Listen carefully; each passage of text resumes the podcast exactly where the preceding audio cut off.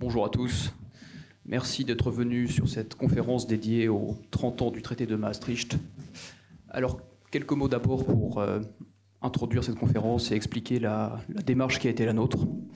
Comme vous le savez, si vous êtes familier de nos publications, la question européenne est une question qui nous travaille, parce que l'optique de notre média, tel qu'il a été créé il y a cinq ans, était de mettre en place un espace où pouvaient avoir lieu des discussions autour de débats de nature stratégique pour les forces progressistes.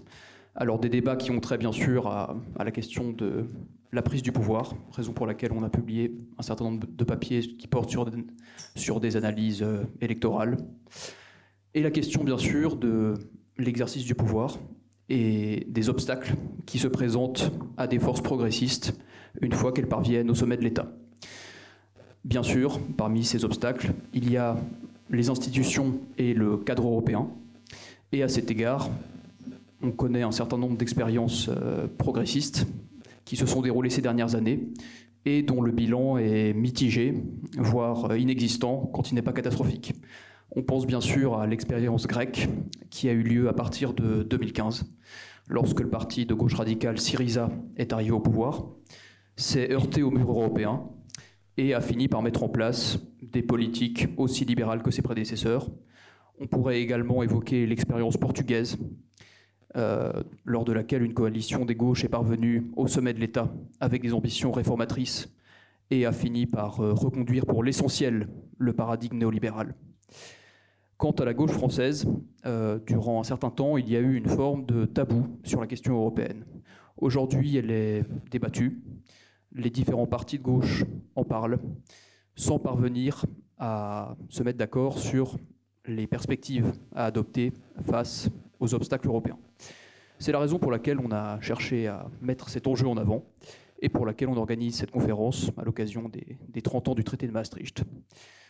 Euh, donc, euh, j'ai donc l'honneur d'accueillir euh, Alma Dufour, qui est députée France Insoumise NUPES, Chloé Ridel, qui est haut fonctionnaire, directrice adjointe de l'Institut Rousseau, et qui a récemment écrit un, un livre qui porte sur l'Union européenne, qui s'intitule D'une guerre à l'autre, l'Europe face à son destin, et Frédéric Farah, qui est économiste, auteur de plusieurs ouvrages qui traitent essentiellement du néolibéralisme et de la question européenne.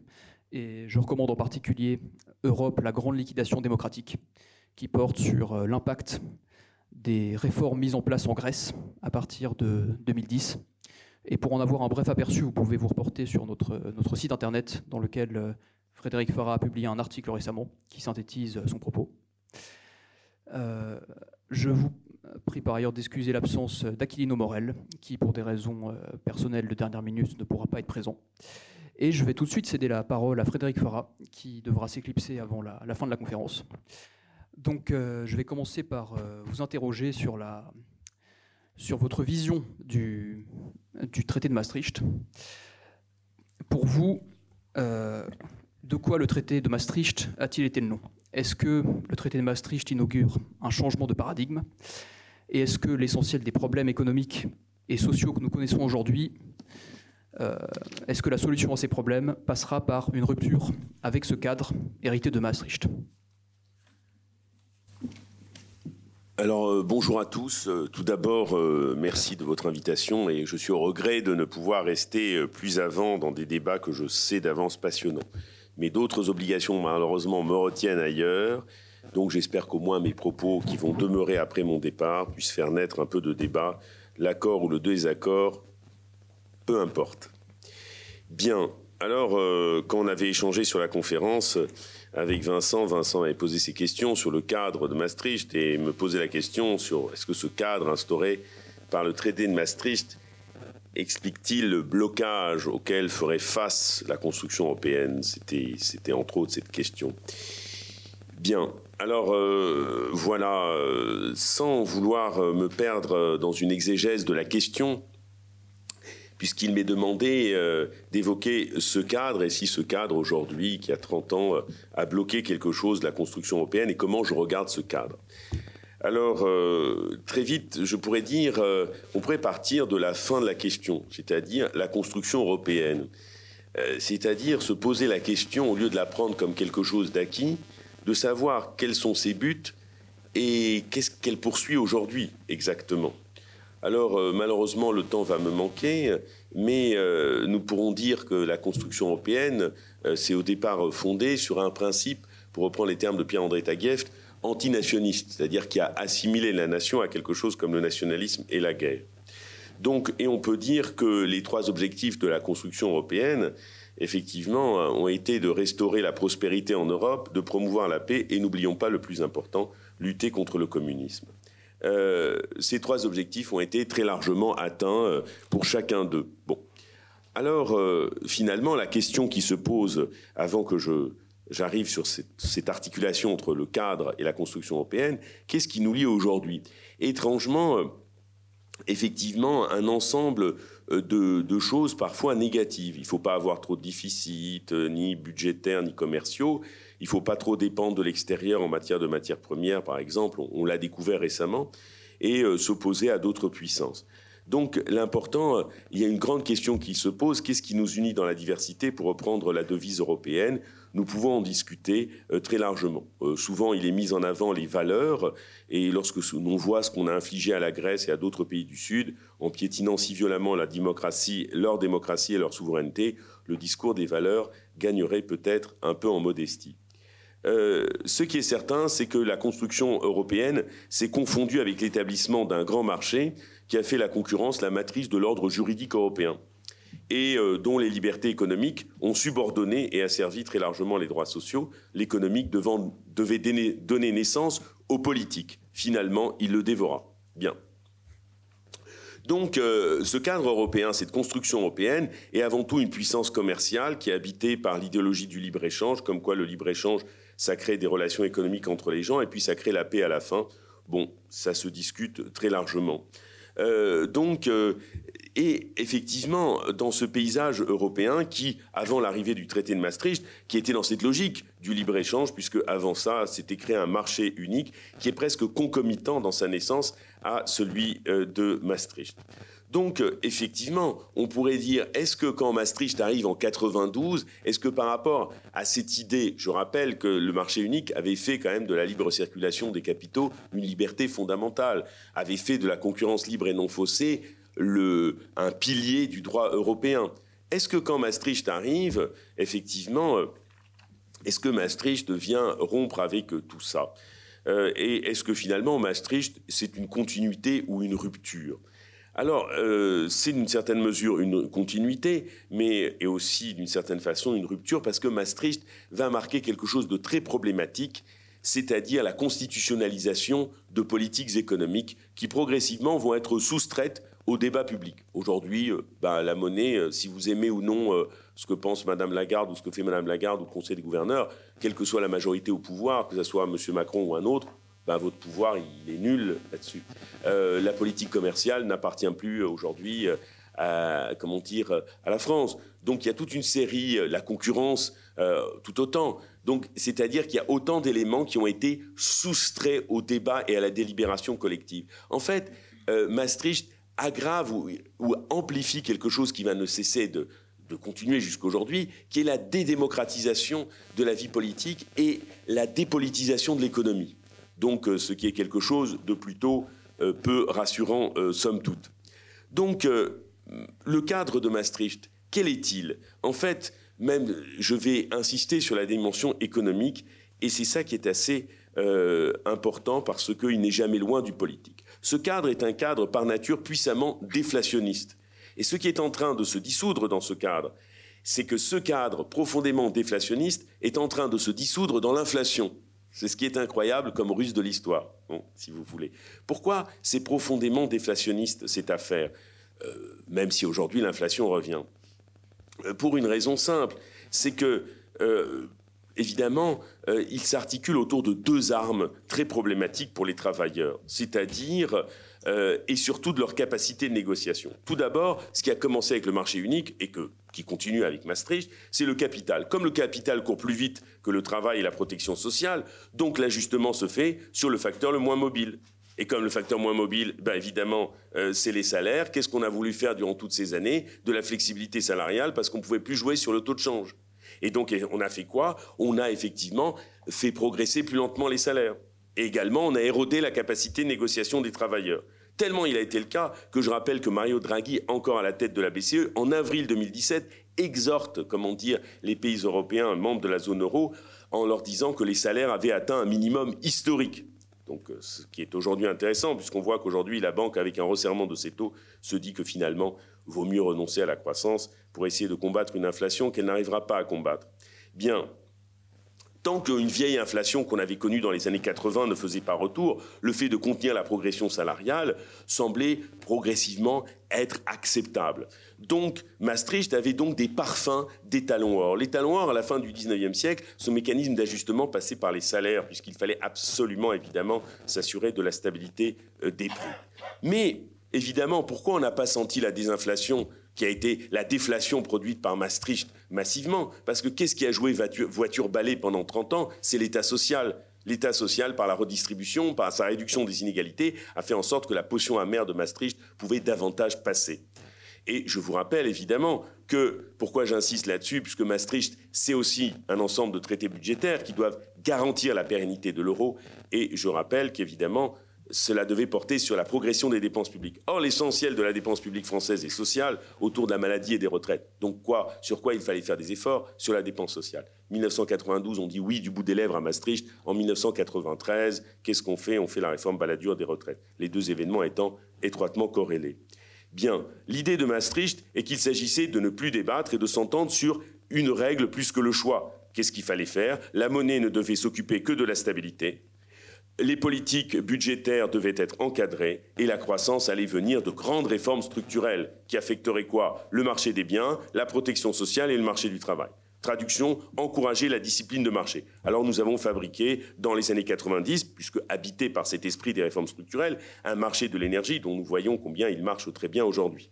Donc une déréglementation en matière de transport, de télécommunications, et nous tous, Européens, nous avons mis à l'amende notre système hospitalier, nous avons fabriqué de la précarité à tous les étages, loi Biaggi en Italie, loi Treu, euh, paquet Schroeder, euh, Jobs Act Renzi, euh, loi El Khomri, loi Pénicaud, loi Borne, et la liste est longue, elle est longue, elle est longue, et elle n'en finit pas évidemment, comme la précarité qui s'abat sur les travailleurs.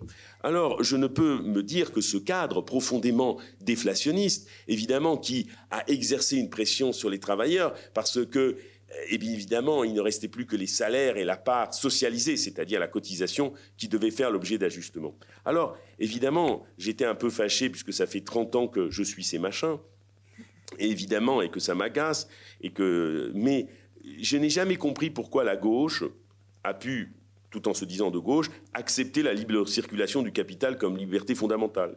Je n'ai pas compris comment la gauche a pu accepter de faire de la concurrence un alpha, un oméga juridique.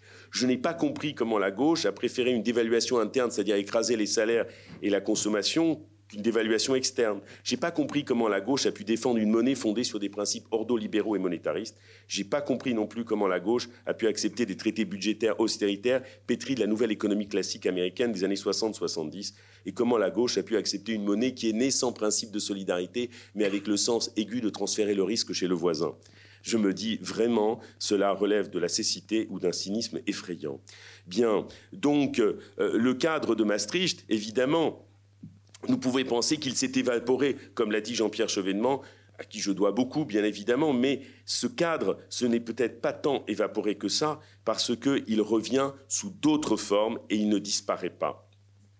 Et comme euh, l'indiquaient deux économistes de l'OFCE, nous assistons aujourd'hui, et c'est un avatar du cadre de Maastricht, à une euroisation de l'Europe c'est-à-dire la formation, disent-ils, en son cœur d'un puissant pôle des trésors, des banques centrales et des bureaucraties financières nationales et européennes, à la consolidation d'un système de surveillance européen des politiques économiques des États membres et à la progressive réhiérarchisation des priorités politiques et des politiques publiques de l'Union européenne comme des États membres autour d'une priorité donnée à la stabilité financière, à l'équilibre budgétaire et aux réformes structurelles. Cette euroisation de l'Europe dont parlent ces chercheurs, c'est aussi le résultat de Maastricht. Alors je passe très vite sur, sur, la suite, car le temps manque encore une fois, et je crois que l'autre Europe que l'on rêve, généreuse, inclusive, résiliente et autres adjectifs à la mode, n'est pas pour demain.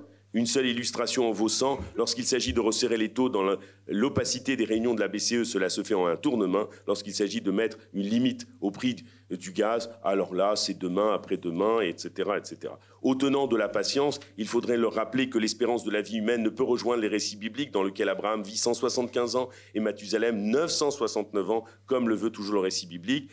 Je pense que notre vie est malheureusement plus limitée.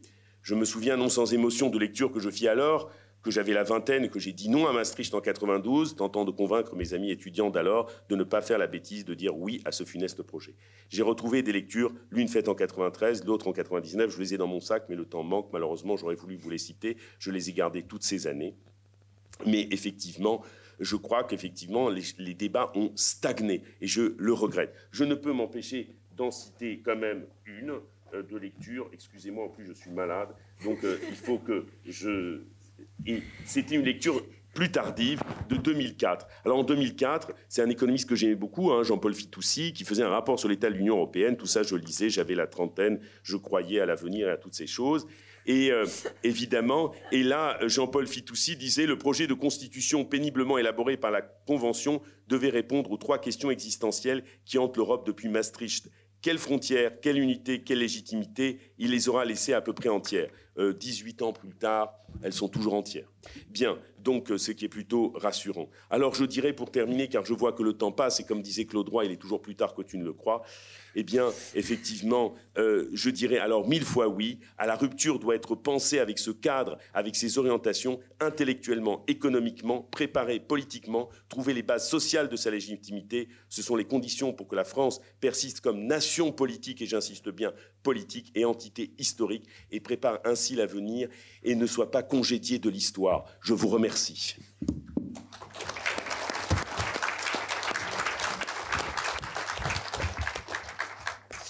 Merci Frédéric pour cette intervention euh, dont nous aurions aimé euh, qu'elle s'étende à d'autres aspects. Je vais maintenant me tourner vers vous, Chloé Ridel. Euh, je précise que vous parlez avec une double casquette, si je puis dire, puisque vous êtes d'une part l'autrice d'un livre paru récemment qui s'intitule D'une guerre à l'autre, l'Europe face à son destin.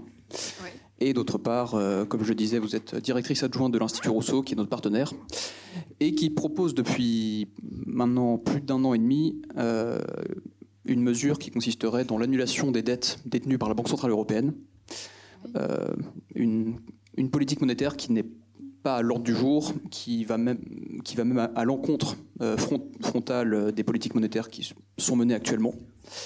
Merci à toi. Merci à vous. je partir. Je, vous laisse.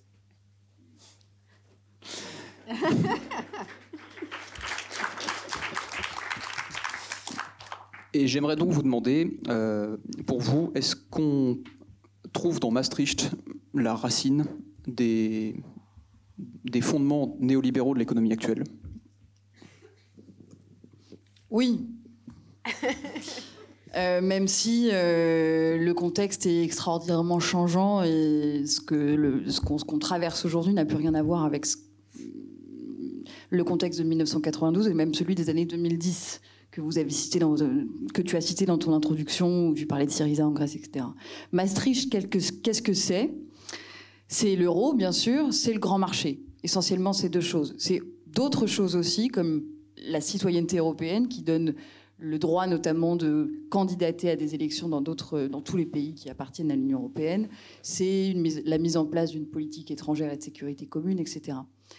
Euh, moi, j'ai produit un petit texte que vous pouvez consulter euh, sur le site du Vent se lève et qui se concentre davantage sur le marché et la construction de ce grand marché. Euh, ce grand marché, repose sur quatre libertés de circulation, qui sont la liberté de circulation des personnes, des biens, des capitaux et des services.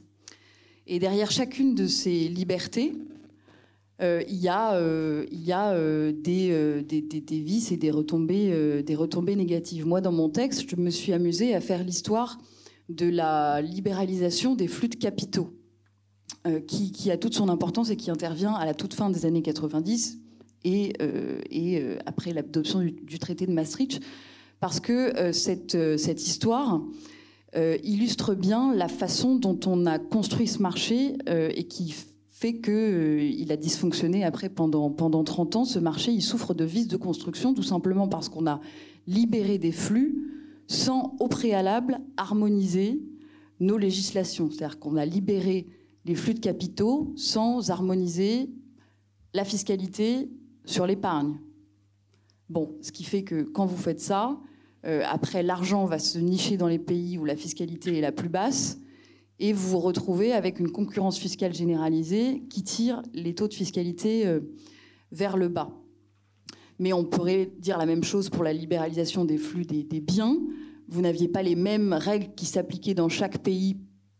Les normes de production différaient euh, en matière sociale, en matière environnementale. Là aussi, en l'absence d'une norme commune suffisamment ambitieuse, ça aboutit à tirer euh, la réglementation vers des normes plus basses. Voilà. Ça, c'est un mécanisme, je pense, que tout le monde, que tout le monde peut comprendre. Frédéric parlait dans son, dans, son propos euh, il disait, il parlait de cécité de la gauche à l'époque. Ce qu'on voit en faisant l'histoire de la libéralisation des mouvements de capitaux, c'est qu'il n'y avait pas du tout de cécité. Par contre, il y a eu des renoncements. Tout le monde à gauche, euh, et François Mitterrand euh, y compris, savait quelle serait la conséquence d'une libéralisation des flux de capitaux sans harmonisation préalable des niveaux de fiscalité.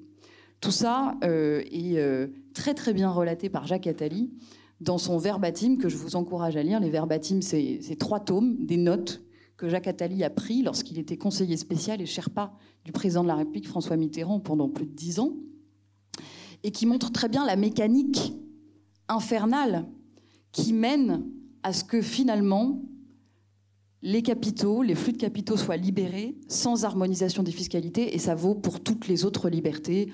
Quand on parle de la liberté de circulation des services, par exemple, c'est ce qui a permis que la directive travailleurs détachés, quand on, quand on parle aussi des biens, bon voilà.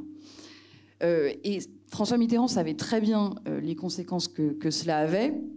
Dans mon petit texte, je, tire des, des, des, citations euh, de, de l'époque. où Jacques Attali relate que François Mitterrand s'entretient très souvent avec, avec Kohl, et demande à Kohl à ce qu'il y ait d'abord, avant de libérer les flux de capitaux, une harmonisation des niveaux de fiscalité, mais il lâche progressivement, et in fine, les capitaux ont été libéralisés sans, harmonisation, ce qui a fait que l'Europe est devenue en fait euh, un endroit où la concurrence fiscale est devenue généralisée et où des paradis fiscaux, fiscaux sont nés. Et, et Jacques Attali a cette phrase. que je vais vous retrouver parce qu'elle est intéressante.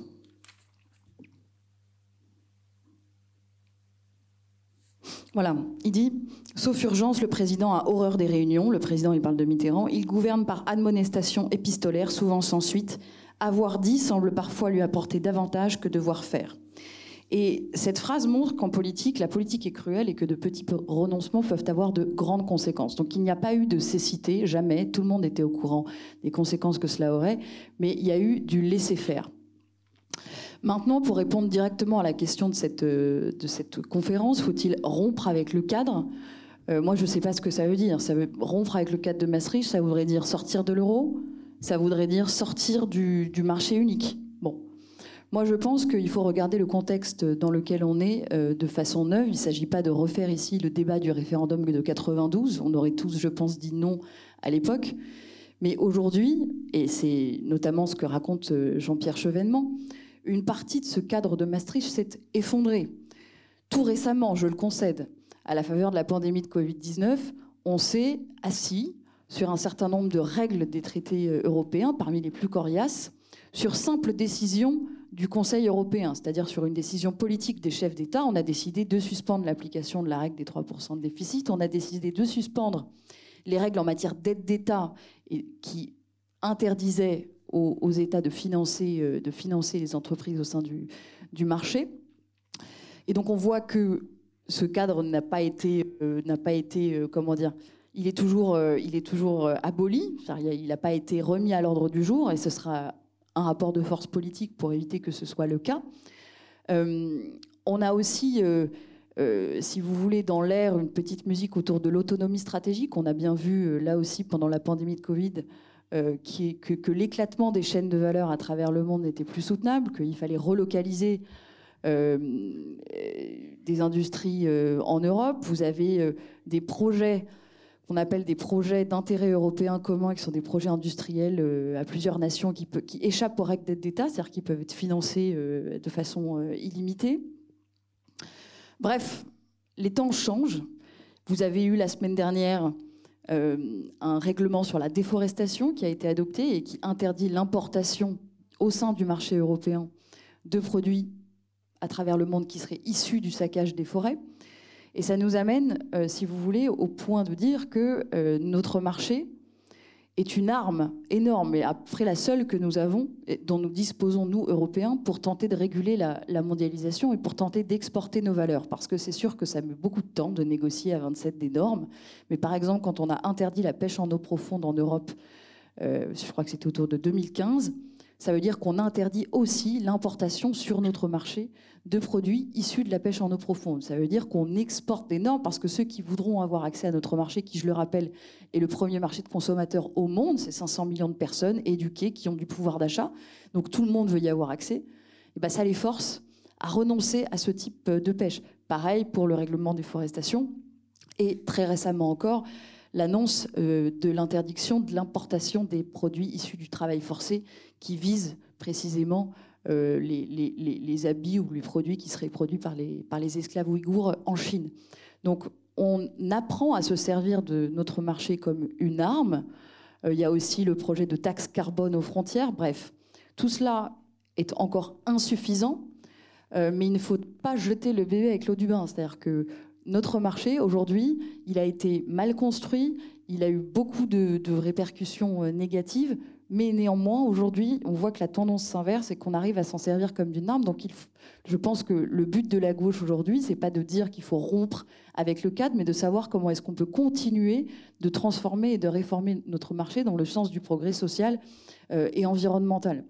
Donc, je pense qu'il faut on a bien compris qu'il fallait arrêter de signer des, accords de libre-échange à tour de bras et chercher à protéger notre marché. L'Europe a montré qu'elle savait libérer, mais pas qu'elle savait protéger. Elle commence, je pense, à le faire. Et je crois qu'il faudra aller encore plus loin euh, pour réformer les règles intérieures de notre marché. Par exemple, la concurrence libre et non faussée interdit à l'heure actuelle de privilégier les produits en circuit court. C'est un fait. Mais ça n'est pas euh, une fatalité.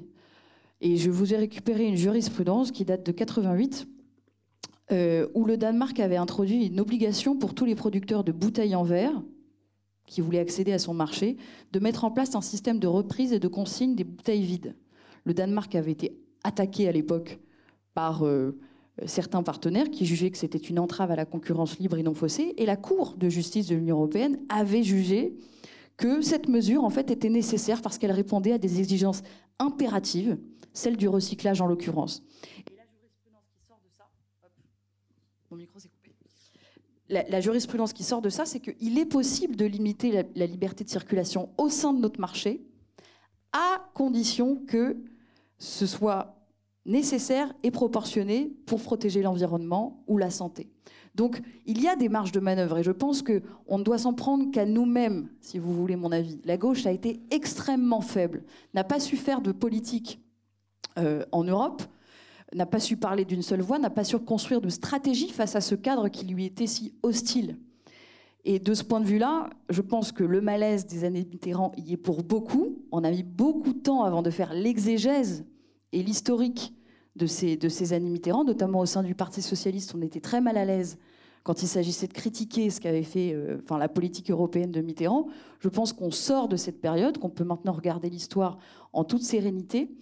Euh, et, il, faut, il faut en tirer les conséquences. Et je pense que c'est, on peut aussi mettre ça au crédit de Jean-Luc Mélenchon qui euh, a eu cette démarche à gauche d'assumer une position extrêmement critique vis-à-vis des traités que ni les écologistes ni le Parti socialiste ne faisaient. Pour autant, Jean-Luc Mélenchon n'a fait que la moitié du chemin parce qu'il euh, a émis une critique juste et nécessaire, mais il n'a pas proposé de solution. Parce que moi, je pense que son plan A, plan B, euh, ça n'est pas, une solution, c'est quelque chose d'illusoire, et du coup, ça ne, ça ne fait pas avancer le schmilblick. Aujourd'hui, il faut qu'on procède qu'on construise une stratégie, qu'on construise une idée de l'Europe et qu'on sache la porter de façon offensive. la désobéissance ponctuelle et ciblée, comme l'a fait le Danemark en 88, peut être très utile, mais il faut, je pense, que cette désobéissance s'inscrive dans un cadre transnational, qu'on porte ça avec d'autres pays, ne pas le faire de façon unilatérale euh, et solitaire, donc apprendre tout simplement à faire de la politique. Euh, donc une désobéissance être utile, mais au-delà de ça, il faut savoir ce qu'on veut in fine et quelle idée de l'Europe euh, on, projette, quelles nouvelles règles on veut au sein, de, au sein du grand marché. Voilà ce que je répondrai à la question très directe sur est-ce qu'il faut rompre avec le cadre Je ne sais pas si j'ai été clair. Très très clair. Et je renvoie effectivement à ceux qui s'intéressent à l'histoire de la jeunesse du marché européen au texte de Chloé Ridel qui est publié dans nos colonnes. Je renvoie également au texte d'Aquilino Morel qui paraîtra demain, sensiblement sur le même sujet, qui s'intéresse davantage aux contradictions internes au Parti socialiste entre des objectifs socialistes et une pratique extrêmement favorable au cadre européen, une contradiction qui remonte depuis les années 70. Euh, on parlera extensivement des, solutions, des issues à apporter à la crise de la construction européenne. En attendant, euh, je me tourne vers vous, Alma Dufour, euh, pour, pour commencer une partie peut-être plus, historique à propos de la, la genèse du coup de, ce cadre européen. Je précise que vous parlez donc en tant que députée France Insoumise, qu'avant d'être députée, vous étiez militante écologiste et vous avez été identifiée par, la presse, disons, comme représentante de cette nouvelle génération de, militantes euh, écologistes, plus radicales que l'ancienne, et vous portez un regard critique sur la, construction européenne, ce qui, disons, ce qui, euh, au sein du mouvement écologiste, euh, ne va pas de soi, si on considère historiquement la manière dont il est né en France. J'aimerais donc vous demander, pour vous, que représente Maastricht? Est-ce que les mots du néolibéralisme que nous connaissons actuellement peuvent être référés à ce traité? Ça marche? Oui, ça marche. Bah, pour moi, la réponse euh, est la même que celle de Chloé au départ, c'est-à-dire oui. Euh, je ne suis pas une fine connaisseuse de tout l'historique de la construction du, marché européen.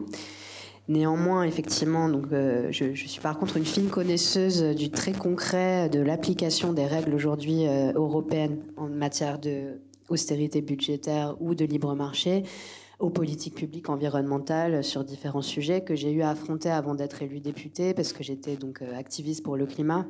J'étais aussi chargée de campagne aux Amis de la Terre.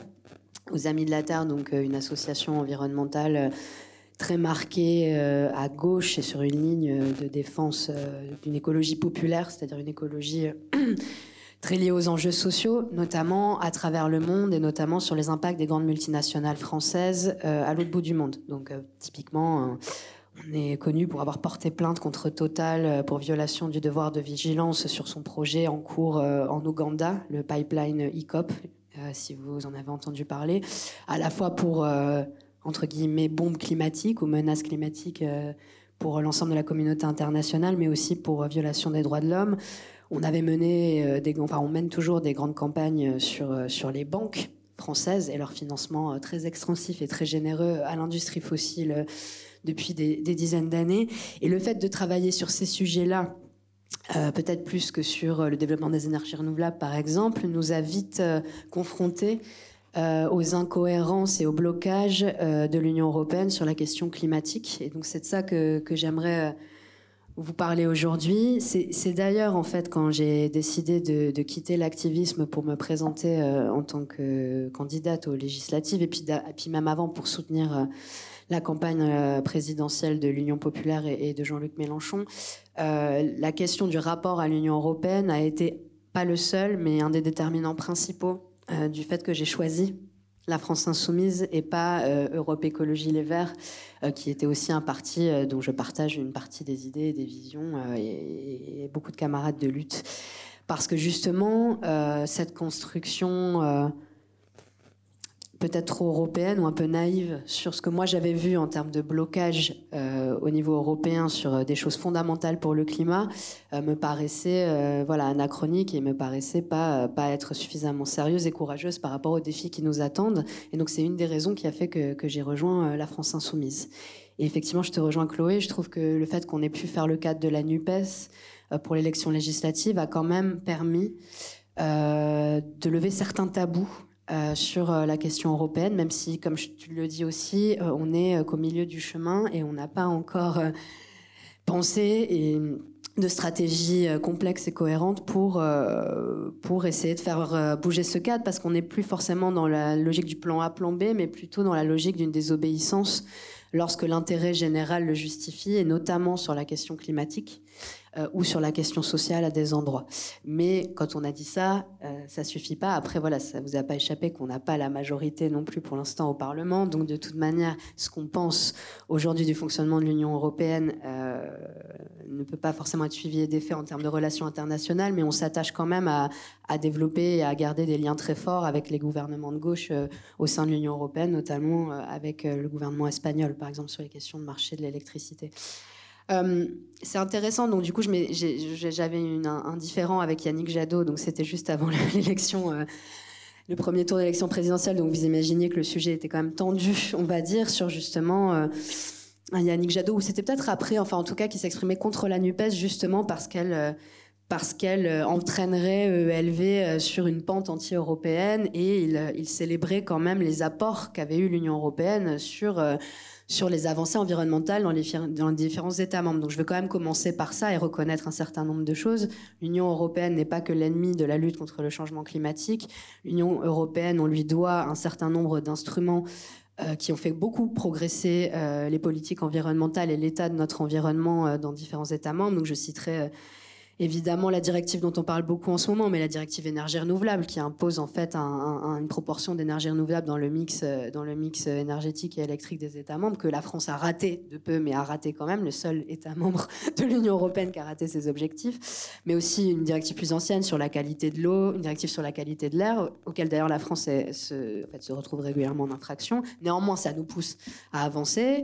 Euh, j'y reviendrai après sur les zones à faible émission, mais ça pose aussi des, des questions. La directive espèces protégées les zones Natura 2000, etc. Tout ça sont un tas de normes européennes qui ont quand même limité un certain nombre de casses euh, sur notre environnement immédiat et, euh, vers une transition euh, trop lente de notre système énergétique. Mais il y a quand même un paradoxe là-dessus, c'est que ces instruments sont ambitieux, mettent la pression sur les États membres pour atteindre ces objectifs, puisqu'ils sont seuls responsables devant la Commission européenne, effectivement, de, de l'atteinte d'objectifs chiffrés. Euh, sans forcément leur donner euh, les moyens d'atteindre réellement ces objectifs.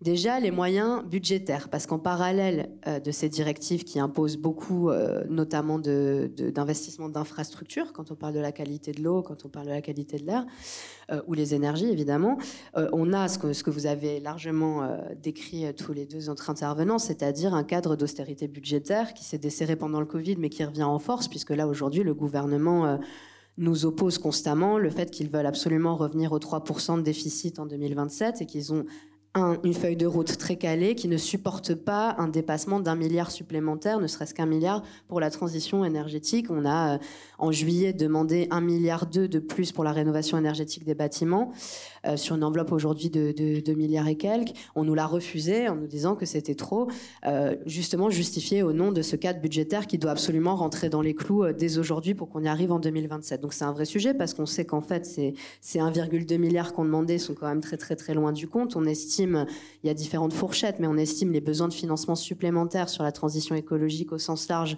entre 40 et 60 milliards. Ça, c'est les estimations euh, de l'INSEE par an. Euh, pour les estimations qui compteraient l'agriculture, la transition agricole et l'économie circulaire, c'est-à-dire aussi l'industrie et ce qu'on produit, on ne serait plutôt de 70 à 100 milliards supplémentaires. Donc on voit que en termes d'échelle, on n'y est pas du tout. Ne serait-ce que pour la rénovation énergétique vraiment ambitieuse et accélérée, ce serait plutôt de l'ordre de 20 milliards par an. Pour les transports aussi, de 20 milliards par an. Voilà. Donc euh, là, aujourd'hui, on a un vrai sujet, c'est que les règles d'austérité budgétaire et les règles euh, d'emprunt des États et, de, et des règles monétaires en fait de la Banque centrale européenne et de la dette, puisqu'aujourd'hui, euh, ce qui se passe, c'est que justement la Banque centrale ayant relevé ses taux directeurs et la charge de la dette devenant de plus en plus forte, on nous dit qu'on va plus pouvoir euh, emprunter de l'argent pas cher et qu'on va pas financer un quoi qu'il en coûte écologique. En gros, c'est ça. Donc aujourd'hui, on se, on se heurte à un mur budgétaire et monétaire qui est effectivement le fait de l'Union européenne. Et là, on a un vrai sujet. Parce que si le Covid, c'était une crise gravissime, la crise climatique, tout le monde le sait, est la plus grande menace que l'humanité ait jamais affrontée. On a 10 ans à peu près pour réduire, nous, de 55% nos émissions au niveau national. C'est absolument énorme. Le Haut Conseil pour le climat dit qu'on n'atteindra pas l'objectif, probablement. Enfin, c'est pas moi qui le dis et c'est pas l'AFI, hein, c'est les scientifiques nommés par le gouvernement pour analyser les, potentialités euh, voilà, d'une atteinte de ces objectifs. Au niveau mondial, bon, voilà, c'est catastrophique. Donc, aujourd'hui, je, suis d'accord, euh, je ne suis pas pour qu'on sorte de l'Union européenne. De toute manière, à l'AFI, plus personne ne dit ça. Mais en même temps, la question du temps long et la question du temps des négociations européennes face à une urgence climatique qui est de plus en plus proche se pose de façon très, très pressante. Une autre chose euh, que l'Union européenne empêche, enfin là où le paradoxe de l'Union européenne vis-à-vis des États et du climat, il y, a le budget, j'en ai parlé, les investissements, mais il y a aussi la question de l'encadrement du secteur privé. Parce qu'en fait, c'est une, une, chose de dépenser beaucoup d'argent pour des infrastructures vertes. il faut aussi, en même temps, si on veut atteindre la transition écologique, limiter et réduire ce qui pollue et les activités polluantes. Sinon, vous faites comme la Chine, c'est-à-dire que vous augmentez considérablement la part d'énergie renouvelable euh, en quantité et en proportion de votre mix électrique, mais en même temps, vous ouvrez aussi toujours plus de nouvelles centrales à charbon, et comme votre économie croît, votre consommation énergétique croît d'autant, et à la fin, vous émettez toujours plus d'émissions de gaz à effet de serre. Pourtant, vous avez fait des investissements colossaux dans les énergies renouvelables. Ça, c'est la Chine. La Chine, si on s'en prend juste aux, aux investissements verts, c'est le pays le plus vertueux euh, du monde. Enfin, je veux dire, en termes de capital investi dans les technologies vertes, il n'y a pas photo. Néanmoins, ils n'ont pas changé leur modèle de croissance et du coup, là, surtout depuis le Covid, ils en sont du coup à réouvrir des nouvelles infrastructures euh, carbonées, notamment des centrales à charbon. Et donc, ce qui veut dire que si on n'est pas capable de limiter les activités polluantes en volume et en investissement, on va, on va dans le mur puisqu'en fait la croissance et la recherche de croissance des États, et donc des États de l'Union européenne, et poussée par l'Union européenne, fait qu'on va augmenter mécaniquement toujours plus nos émissions de gaz à effet de serre. Et ça, l'Union européenne, malheureusement, se trouve dans un, dans un cadre idéologique qui est, un cadre juridique avec la liberté de circulation des capitaux, la libre concurrence, la liberté d'entreprendre, qui est effectivement difficile à bouger. Je prendrai des exemples précis parce que ça nous est arrivé. Donc, euh, je peux en parler. Sur le recyclage, c'est très intéressant parce qu'il y a une directive très ambitieuse qui oblige les États membres à recycler tout un tas de choses. C'est super, ça fait, ça fait des années que ça dure. Euh, donc on a des centres de tri, donc on a arrêté, on a interdit d'incinérer certains types de déchets, etc., etc. Néanmoins, là aujourd'hui, on se trouve euh, à la limite de la logique européenne, c'est-à-dire que, ok, on, on, a développé des infrastructures de recyclage et de tri, mais on n'a pas de demande pour les matières recyclées. Enfin, on a peu de demande. Et pour forcer la demande, il faut forcer les industriels privés à réincorporer les matières recyclées. Or, aujourd'hui, l'Union européenne ne met pas ce cadre-là et ne permet pas, et ne, dans ses directives, n'adopte pas ce type de cadre dans ses règlements, ce qui fait qu'on se retrouve avec des filières de recyclage qui, depuis des années, en fait, pleurent chaque année en disant, mais nous, en fait, on a, on a des coûts fixes qui sont très lourds. Euh, les matières vierges, elles fluctuent. Aujourd'hui, c'est l'inflation, mais souvent, c'est du dumping et ça tombe tout aussi vite. Nous, on ne peut pas survivre à cette compétition. Et en fait, c'est régulièrement des usines de recyclage qui ferment. Je prendrai l'exemple de l'usine, je ne sais pas si toi, tu avais suivi ce dossier, de l'usine Solvay euh, de recyclage des terres rares qui s'était montée euh, dans les années 2010 suite à justement l'envolée des prix des terres rares euh, liées à la Chine, puis, puis euh, des sanctions de l'OMC. Finalement, cette envolée s'est vite effondrée juste après. L'usine était née entre-temps, puis il y a eu un changement de technologie d'ampoule, on est passé des basses consommations au LED. Bref, l'usine a fermé en quelques années et on n'en parle plus et on n'a plus d'usine de recyclage de terres rares aujourd'hui en France. C'est le cas que tu connais là pour le coup de la chapelle d'Arblay qu'on a réussi à sauver, grandes, la plus grande usine, je crois, de recyclage papier de France qui certes a été sauvé, et on, on, s'en félicite, néanmoins qui est dans des difficultés récurrentes aussi sur la question du débouché, du débouché des matières premières recyclées. Un autre exemple euh, qui, à mon avis, est, très très parlant, la question de l'empreinte carbone, c'est-à-dire euh, les émissions importées. Donc les émissions importées en France, les émissions importées dans l'Union européenne. Elles ne sont pas comptabilisées aujourd'hui au titre de nos objectifs de réduction euh, des émissions de gaz à effet de serre. C'est un vrai problème parce que c'est une machine à délocaliser à tour de bras depuis des années. Euh, et donc, on n'a pas d'évolution de ce cadre par rapport à ça. Et sur la question des volumes d'importation, on n'arrive pas à avancer. Et sur le textile, qui est un des secteurs les plus polluants et qui, aujourd'hui représente une très grosse part de notre empreinte carbone, il y a eu des avancées sur le travail forcé. Néanmoins, c'est des maigres avancées par rapport à l'ampleur du phénomène. On estime que le textile, c'est jusqu'à 8% des émissions mondiales. C'est 42 vêtements par habitant français importés en France chaque année. C'est quand même beaucoup.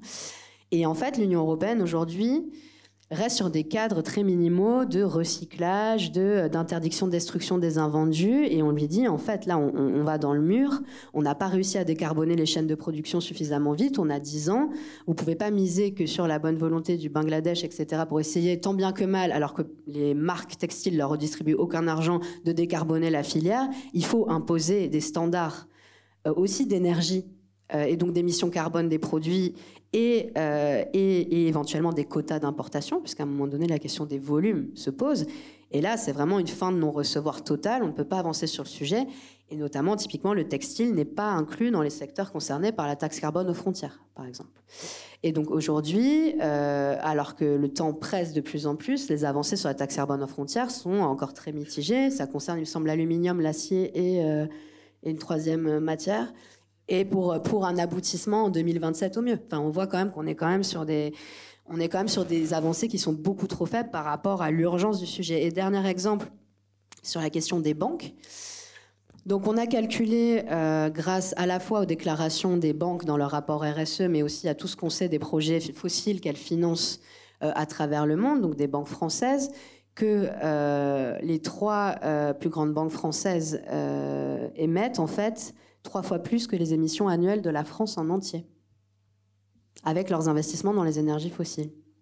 Donc c'est-à-dire qu'aujourd'hui, on a des débats euh, extrêmement durs et chevelés sur comment on va faire pour réduire nos émissions d'un point, de deux points, décarboner, la mobilité, etc., qui entraînent des conflits sociaux lourds aussi, et j'en reparlerai avec les ZFE, euh, alors que dans le même temps, nos champions euh, financiers français, le CAC 40, c'est 11 fois plus que la France. Mais bon, déjà, les grosses banques françaises, notamment la BNP Paribas, c'est absolument colossal. Euh, en fait, détruisent tous les efforts qu'on fait d'une main euh, en investissement dans des nouveaux projets d'exploration, d'exploitation, d'extraction, de pipeline, d'énergie fossile qui sont destinés à alimenter le marché mondial et français pendant encore une vingtaine d'années au moins. C'est un sujet. Et quand on dit il faudrait peut-être interdire certains investissements à nos grandes banques, et alors là c'est peut-être une question de volonté politique parce que l'Union européenne a sûrement bon dos aussi, mais on nous répond constamment la liberté de circulation des capitaux. Vous ne pouvez pas interdire à BNP Paribas, aussi française fut-elle, d'aller investir son argent euh, où elle veut, ailleurs. Et ça, aujourd'hui, c'est un problème absolument majeur. Et donc, du coup, on se pose vraiment cette question-là, c'est-à-dire comment rompre rapidement avec ce cadre, si ce n'est pas sortir de l'Union ni de l'euro, mais comment on fait sur des choses aussi fondamentales pour avancer rapidement. Et enfin, je finirai sur la philosophie sociale euh, et, la philosophie écologique et sociale de l'Union européenne qui va nous poser un certain nombre de problèmes à court terme et qui a déjà commencé à nous en poser euh, pendant, les Gilets jaunes. La question, en fait, vu, que l'Union européenne est, euh, enferrée, on va dire, dans une logique très libérale, le seul instrument qu'elle juge euh, qu'elle juge légitime et justifiable pour résoudre la crise écologique, c'est la question du signal prix. C'est-à-dire d'augmenter les prix sur le marché pour faire des incitations sur les acteurs économiques et sur les ménages. Le problème du signal prix, donc sans interdiction et sans réglementation, c'est que il serait, si vous faites une détaxe sur les ressources ou sur les émissions, ça se répercute de manière uniforme sur toutes les classes sociales et donc en fait finalement ça pèse beaucoup plus lourd sur les classes populaires. Et l'Union européenne, me semble, n'a toujours pas pris en compte ce qui s'est passé avec les Gilets jaunes, puisqu'aujourd'hui, on est de nouveau dans une même situation avec les zones à faible émission. Je ne sais pas si vous voyez ce que c'est. C'est les zones, en gros, dans certaines grandes métropoles qui visent à interdire de circuler des voitures euh, critères 4, enfin d'abord critères 5, critères 4, critères 3. Bref, et d'ici 2-3 ans, des critères 3, voire des critères 2. Enfin, vous, vous imaginez pas le nombre de millions de voitures qui vont à la fin être concernées. Sauf que Sauf que l'Union européenne déjà nous interdit de financer euh, à plus de 80% euh, l'aide aux ménages modestes pour l'achat des véhicules. Donc 80% c'est déjà beaucoup, mais quand on a 1500 euros par mois sur son compte, voire 1200, euh, en fait le reste à charge sur une voiture électrique, enfin je veux dire c'est juste pas possible. et, et, par ailleurs, elle le fait voilà dans une, dans une, dans une logique qui ne prend pas du tout en compte la question des inégalités sociales, dans une logique qui prend même pas en compte l'ensemble des, contraintes écologiques, puisque la vignette critère, elle concerne la pollution atmosphérique, mais elle concerne pas le CO2. C'est-à-dire qu'aujourd'hui, vous pouvez avoir des SUV qui polluent énormément et consomment énormément d'essence, qui vont pouvoir se balader en centre-ville avec une vignette critère 1 ou critère 2, tandis que les pauvres, en gros, avec leurs voitures qui émettent des particules fines et qui empoisonnent les centres-villes, mais qui, consomment peut-être moins d'essence, n'auront plus le droit. Et ça, c'est une bombe en termes d'acceptabilité de la transition écologique dont on se rend à peine compte. Et moi, je suis élue dans un endroit où ils essayent d'appliquer la ZFE à marche, à marche forcée, et je peux vous dire que ça nourrit un énorme ressentiment de classe sur la transition écologique qui est extrêmement dangereux. Et donc j'ai très peur que l'Union européenne continue sur ce chemin-là, avec les taxes carbone euh, prévues sur le chauffage, etc., et un fonds social européen qui était censé être là pour euh, minimiser les impacts sur les classes populaires, mais qui se réduit à peau de chagrin avec les négociations entre États membres. Et ça, c'est un vrai sujet. Et du coup, voilà, j'ai pas pour l'instant de, réponse et je me permettrai pas. Euh, de figer des discussions qui doivent être prises collectivement au sein de la NUPES, mais je suis quand même assez inquiète sur notre capacité à faire évoluer ce cadre suffisamment vite avant soit la crise climatique qui est déjà là, soit de très importants troubles sociaux. Et c'est super.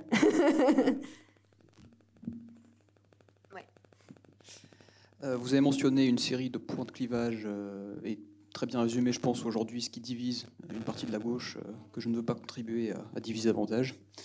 Mais vous avez parlé de l'ensemble des normes européennes en, termes juridiques. Vous avez mentionné la politique monétaire. À ce titre, je vous renvoie au discours d'une d'une membre de la direction de la Banque Centrale Européenne prononcée à Berlin il y a quelques jours, qui mentionnait le resserrement de la politique monétaire, la hausse des taux, et qui évoquait probable, une probable hausse du chômage et une reprise de la récession. Euh, j'aimerais donc, euh, je reviens vers vous, Chloé, et euh, J'aimerais donc vous demander ce qu'on peut faire des institutions qui échappent partiellement ou totalement au contrôle politique. Euh, il y a au sein de l'Union européenne des institutions, disons, interétatiques, d'autres qui sont partiellement autonomes. Je pense évidemment à la Banque Centrale Européenne, euh, qui n'est pas directement sous contrôle politique dans la perspective d'un État ou d'une coalition d'États qui serait dirigée par des gouvernements de gauche et qui se heurterait au mur de la Banque Centrale Européenne, qui souhaiterait faire des investissements massifs dans la transition écologique et qui se heurterait à, à cette Banque Centrale qui les rendrait difficilement faisables. Est-ce que la perspective euh, d'une rupture partielle ou totale avec cette politique monétaire, et partant avec les autres institutions européennes, vous semblerait envisageable et dans le cas contraire, euh, que ferait cette coalition d'États ou cet État? Alors, sur le cas de la Banque Centrale Européenne, euh, heureusement qu'elle était indépendante quand, depuis 2015 et la politique de quantitative easing de Mario Draghi, il y avait euh, tous les quatre matins des recours devant la Cour de Karlsruhe en Allemagne pour faire stopper cette politique. Euh, donc, euh, moi, j'ai envie de dire, heureusement que la Banque Centrale Européenne a été imperméable aux pressions qui étaient mises, notamment par l'Allemagne, pour arrêter cette politique euh, de quantitative easing, qui a non seulement sauvé l'euro, mais qui aussi a sauvé des pays comme l'Italie d'une crise de la dette majeure. donc, je pense honnêtement que le principal problème en Europe aujourd'hui, ça n'est pas la BCE, en tout cas pas depuis 2015. Récemment, euh, il y a eu euh, une annonce euh, sur le financement de la transition écologique et le fait qu'il n'y aurait plus cette politique de quantitative easing, donc de rachat de dettes. elle ne pourrait plus concerner des entreprises qui sont polluantes, etc.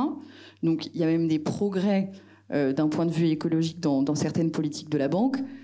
Il y a une hausse des taux parce que la Banque Centrale Européenne est quand même tenue par un mandat qui est celui des traités, donc euh, on n'a qu'à le changer, ce mandat. Mais en attendant, ils sont bien obligés de l'appliquer. Mais je pense que euh, jusqu'à présent, euh, ils l'ont plutôt appliqué avec discernement, en tout cas ces, ces dernières années. pour ce qui concerne les autres institutions d'inspiration fédérale, je pense que vous pensez à la Commission, c'est un mythe de croire que c'est indépendant de la politique et des États. Moi, j'ai travaillé brièvement à la Commission européenne. Euh, j'étais à l'époque stagiaire dans le cadre de ma scolarité à l'ENA au cabinet de Pierre Moscovici.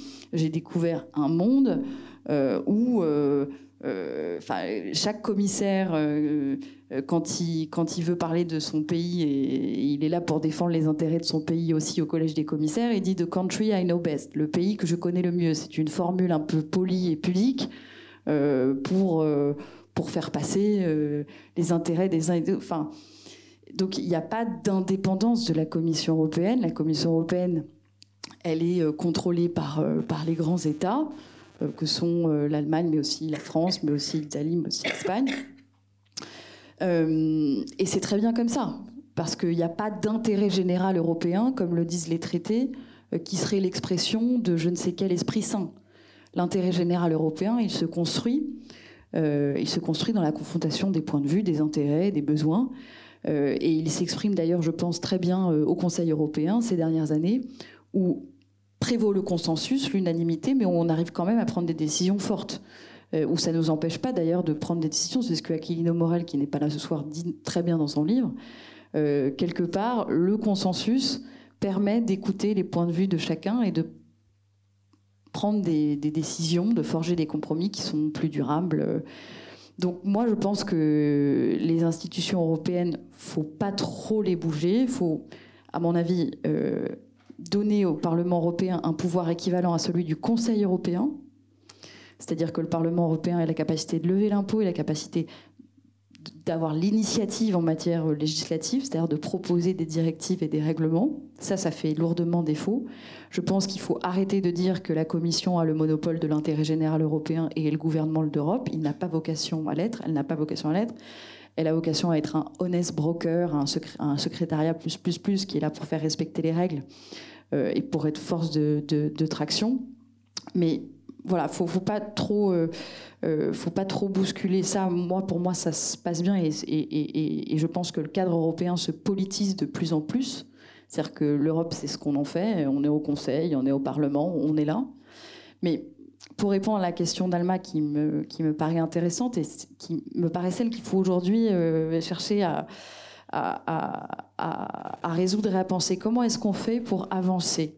Rapidement pour transformer le cadre qui est celui de, l'Union européenne à partir du moment où on sait qu'en sortir est une déroute et à partir du moment où on sait que rompre avec le cadre de façon unilatérale et solitaire en disant allez ciao, euh, derrière il y a beaucoup plus de risques à faire cela parce que comme tu l'as dit, l'Union européenne a des règles ambitieuses en matière d'environnement de, de, qui permet à des pays qui n'auraient pas pris ces règles, notamment des pays d'Europe centrale, etc., en matière démocratique aussi, donc, quand on rompt avec le cadre, euh, on ne sait pas ce qu'on récolte derrière. Je pense que ça, n'est absolument pas euh, synonyme de progrès. Mais comment est-ce qu'on fait pour avancer rapidement?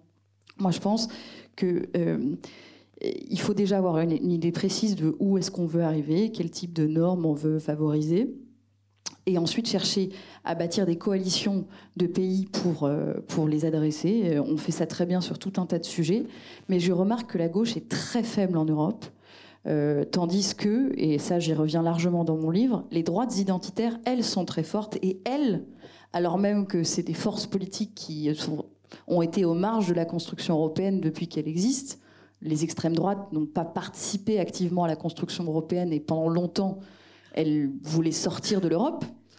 Depuis le milieu des années 2010, tous les partis d'extrême droite euh, en Europe ont mis ça de côté. Ils n'ont plus dans leur programme le fait de sortir de l'Europe et ils essaient concrètement de la transformer de l'intérieur et ils ont réussi à imposer leur agenda sur la façon dont on traite les, migrations.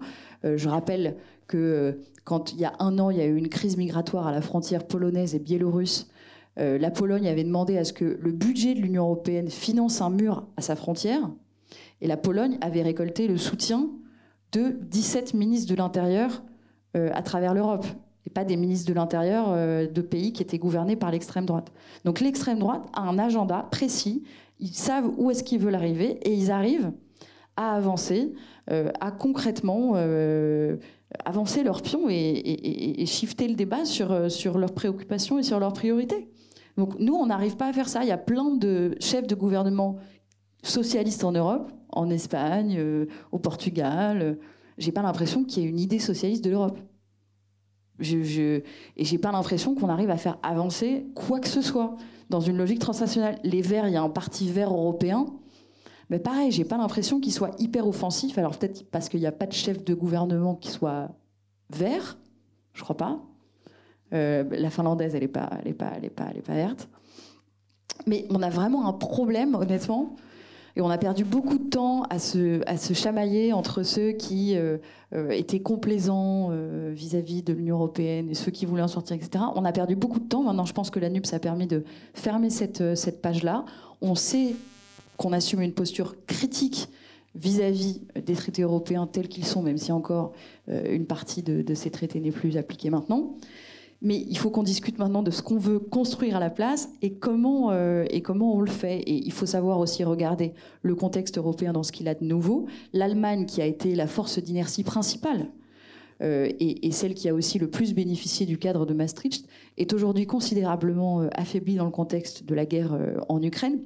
J'ai un chapitre dans mon livre que j'ai appelé L'éléphant dans la pièce, parce que quand j'étais en réunion à Bruxelles dans des salles obscures et, sans fenêtres, presque comme celle-là, il y avait une phrase qu'on disait, euh, on disait elephant in the room pour désigner la Grèce, euh, l'Italie, c'est-à-dire un problème énorme qui prend toute la place, mais dont on ne veut pas parler parce que c'est très gênant.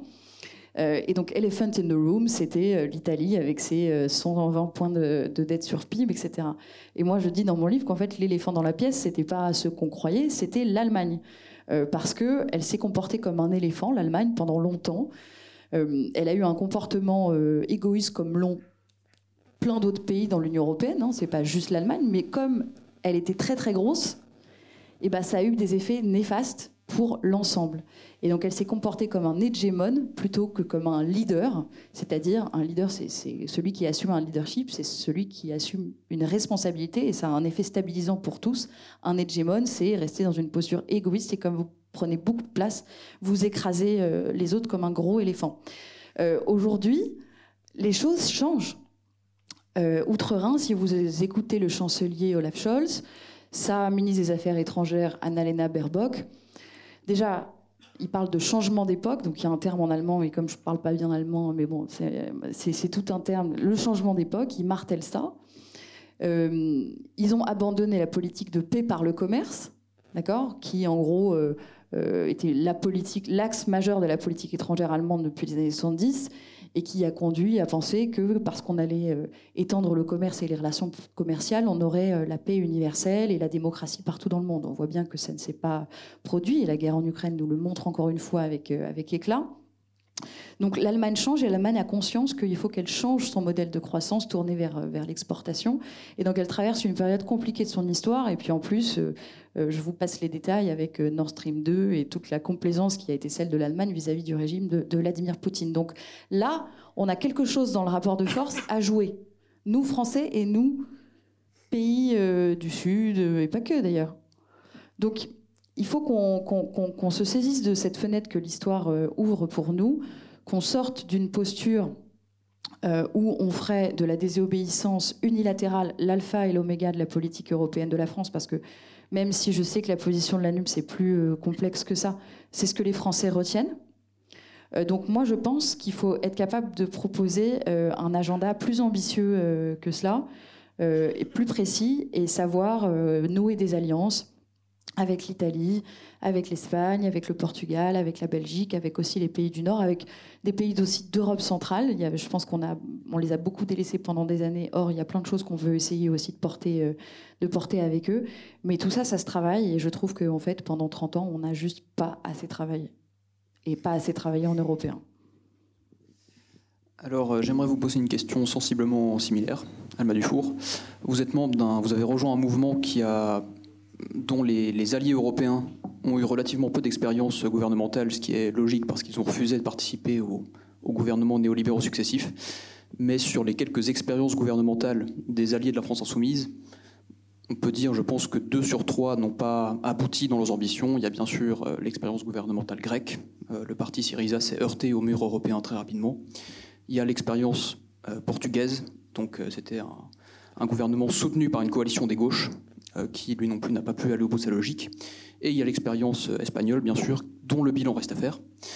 Alors euh, j'aimerais vous demander si, pour vous, jusqu'où est-ce que la logique de désobéissance peut aller Dans le cas que j'évoquais tout à l'heure, c'est-à-dire un gouvernement, la France ou un autre, qui serait confronté au mur des traités européens, des différentes institutions, que signifie concrètement pour vous la désobéissance? Et dans le cas d'une contradiction frontale entre les différentes institutions européennes et l'agenda d'un gouvernement écologiste et avec des ambitions réformatrices en matière sociale, euh, quelle est pour vous la, limite à, ne pas franchir, s'il y a une limite?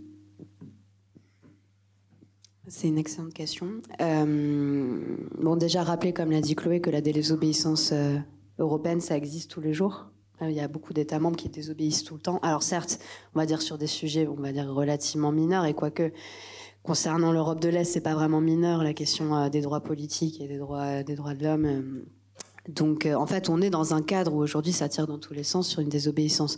Tu as cité l'exemple d'une Danemark. Je, citerai un exemple, l'Allemagne. Enfin, en tout cas, je connais deux exemples sur lesquels j'ai bossé moi ces dernières années, qui m'avaient intéressé. L'Allemagne avait désobéi effrontément à l'Union européenne sans que c'est pas vraiment de, de répercussions. Et d'ailleurs, cette désobéissance nous a ouvert des portes à nous euh, en France. Euh, je parlerai d'un du cas du, je ne sais pas si vous avez suivi dans la loi climat, nous avons adopté un, moratoire sur les zones commerciales. Je ne sais pas si vous vous souvenez de ce truc-là. Euh, donc un moratoire sur les zones qui artificialisaient sol, bref. Euh, il s'avère qu'en fait, pendant des années, on demandait un tel moratoire sur la surcapacité commerciale que tout le monde voit comme l'éléphant dans la pièce aussi quand on parle de commerce en France. Euh, mais on nous répondait toujours c'est impossible, la liberté d'entreprendre nous l'interdit, c'est trop, trop, enfin trop extrême comme mesure gouvernementale par rapport à la liberté d'entreprendre. Or, il s'avère qu'en fait, et on en a beaucoup parlé avec les ministères concernés, que l'Allemagne a adopté un moratoire il y a plusieurs années. Euh, et qu'en fait, euh, l'Union européenne lui a dit exactement ça. C'est, vous, vous enfreignez la liberté d'entreprendre, ce n'est pas, euh, conforme au cadre, etc. Et l'Allemagne a tout simplement refusé de, retirer sa mesure. Et c'est le fait que l'Allemagne ait refusé de retirer sa mesure qui a fait que la France, bon, bah, d'un coup, c'est un peu engouffré dans la brèche pour plein de raisons, y compris politiques. Mais en tout cas, voilà, le fait qu'il y ait eu un précédent a fait que d'autres États ont suivi. C'est un micro sujet, évidemment. J'imagine pas, par rapport à ce dont on parle, j'imagine pas que ce sera aussi simple euh, sur des questions euh, budgétaires et monétaires. Et, mais par contre, ce qui est intéressant, c'est que la, la désobéissance, quand elle est justifiée par une situation que tout le monde juge intenable sur un certain sujet, elle peut entraîner des émules. C'est ça que je trouve intéressant. Ouais, c'est ça que je trouve intéressant. Il y a eu la même chose pour la fraude à la TVA. Bref, euh, l'Allemagne a aussi refusé euh, d'appliquer telle quelle la réforme européenne parce qu'elle a jugé insuffisante. L'Union européenne lui a dit bah non, la TVA c'est notre ressort, c'est un ressort communautaire. Elle a dit bah ouais, mais en même temps votre réforme elle est pleine de trous, donc moi je vais pas appliquer ça. Voilà. Et donc c'est des micro exemples. Sur la fraude à la TVA, c'est quand même plusieurs euh, dizaines de milliards par an, donc c'est quand même pas si, si léger. Mais en tout cas, euh, moi, je vois qu'en fait, par, par ce genre de fait, quand c'est bien, quand c'est légitime, justifié, et que d'autres États membres se retrouvent en fait à faire face aux mêmes difficultés, ça peut au contraire euh, créer, créer des émules. Et puis, et puis, je répondrai aussi que si évidemment il y a un vrai danger euh, à, être en rapport de force, à s'affronter trop brutalement avec le cadre européen. Néanmoins, la France est quand même une pièce maîtresse de l'équilibre économique euh, européen, de l'équilibre de la zone euro. Et j'ai quand même du mal euh, à, imaginer que le rapport, que l'Union européenne puisse jouer le rapport de force extrêmement sévère jusqu'au point où elle prendrait le risque que la France euh, sorte euh, de l'Union européenne. Et par ailleurs, sur ce que tu disais, c'est pour ça que moi je crois au fait qu'une négociation, ça, ça s'obtient aussi en tapant du poing sur la table.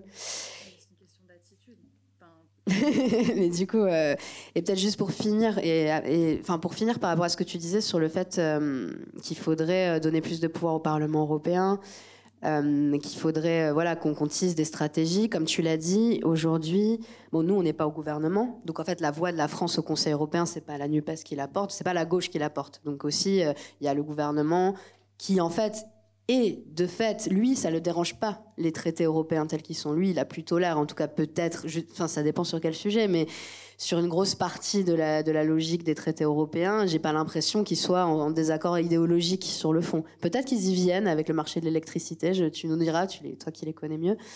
Euh, mais en tout cas, euh, mais en tout cas, donc déjà sur le Conseil, on a peu d'influence. Euh, et sur le Parlement européen, bah oui, ça vous a pas échappé qu'on a très peu de députés, que les députés RN euh, ont, ont, raflé la mise, que de toute manière il y a une abstention colossale aussi à ces élections et que moi je veux bien renforcer les pouvoirs du Parlement européen, mais c'est aussi, enfin vu que c'est une élection extrêmement boudée en tout cas en France, je connais pas bien d'ailleurs les taux de participation dans d'autres pays sur cette élection. Mais en fait, ce qu'il en ressort, déjà, les élections législatives, c'est déjà aussi le cas, mais ce qu'il en ressort est très peu représentatif de, l'ensemble de la société, notamment d'une certaine partie des classes populaires et de la jeunesse. Et donc, du coup, euh, en fait, je pense que, si sur le fond, je suis d'accord avec toi, je pense que cette approche peut-être de négociation et qui resterait technocratique, peut-être se voile un peu la face sur le rejet, mais profond, d'une partie de la population de l'Union européenne, à tort ou à raison. Le problème, c'est qu'on est arrivé à une situation. Euh, ouais, moi, en tout cas, j'y suis pour rien, moi, à titre personnel, mais on dirait qu'on est arrivé à une situation. Euh, qui est quand même euh, assez critique. Et je me dis, euh, passer par une réforme des institutions européennes sur le Parlement, voilà, jusqu'à quel point c'est pas plus risqué que, que, ça n'apporterait des choses, vu l'état en fait de, méfiance et de rejet vis-à-vis du cadre. Et tu as raison, parfois à tort et parfois instrumentalisé depuis des années aussi par les gouvernements qui se cachent derrière l'Union européenne quand ça les arrange pour justifier leur propre politique. Euh, ouais, ben, merci à vous deux pour vos réponses. Euh, on aurait aimé continuer cette discussion plus longtemps, mais on va devoir l'interrompre momentanément pour euh, passer aux questions. Il nous reste une vingtaine de minutes. Alors, est-ce que certains d'entre vous ont des questions à poser? Oui.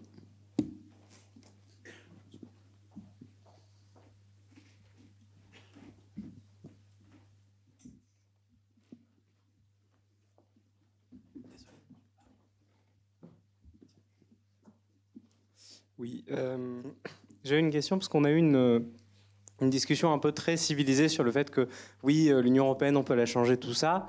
Euh, j'ai l'impression que le truc qu'on oublie dedans, c'est que le programme de la, NUPES, si le but c'est de le respecter, c'est pas exactement un programme sympathique. C'est-à-dire qu'on parle d'augmenter généralement les salaires, de nationaliser des entreprises, de mettre en place la planification écologique, tout un tas de choses dont on sait que actuellement et historiquement, le patronat n'a généralement pas été très en faveur, et donc ça s'est traduit par une opposition massive, par de la fuite des capitaux.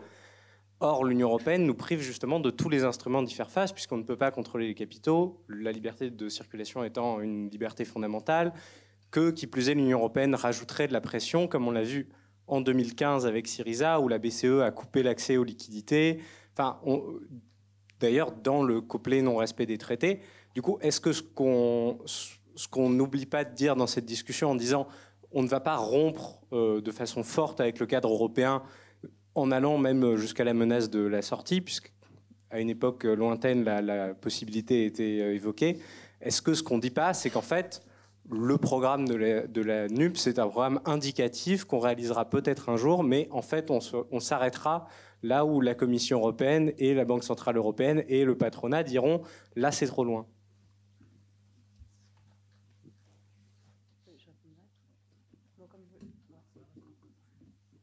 Et peut-être juste pour euh, ajouter un élément à la question de Jean-Baptiste, les mesures de désobéissance que vous avez évoquées s'inscrivaient parfois dans un, disons, une optique qui n'était pas en opposition avec le paradigme néolibéral. C'est-à-dire qu'effectivement, lorsqu'il s'agit de désobéir sur des questions qui ont trait aux au droits individuels ou humains, effectivement, les traités sont plutôt souples.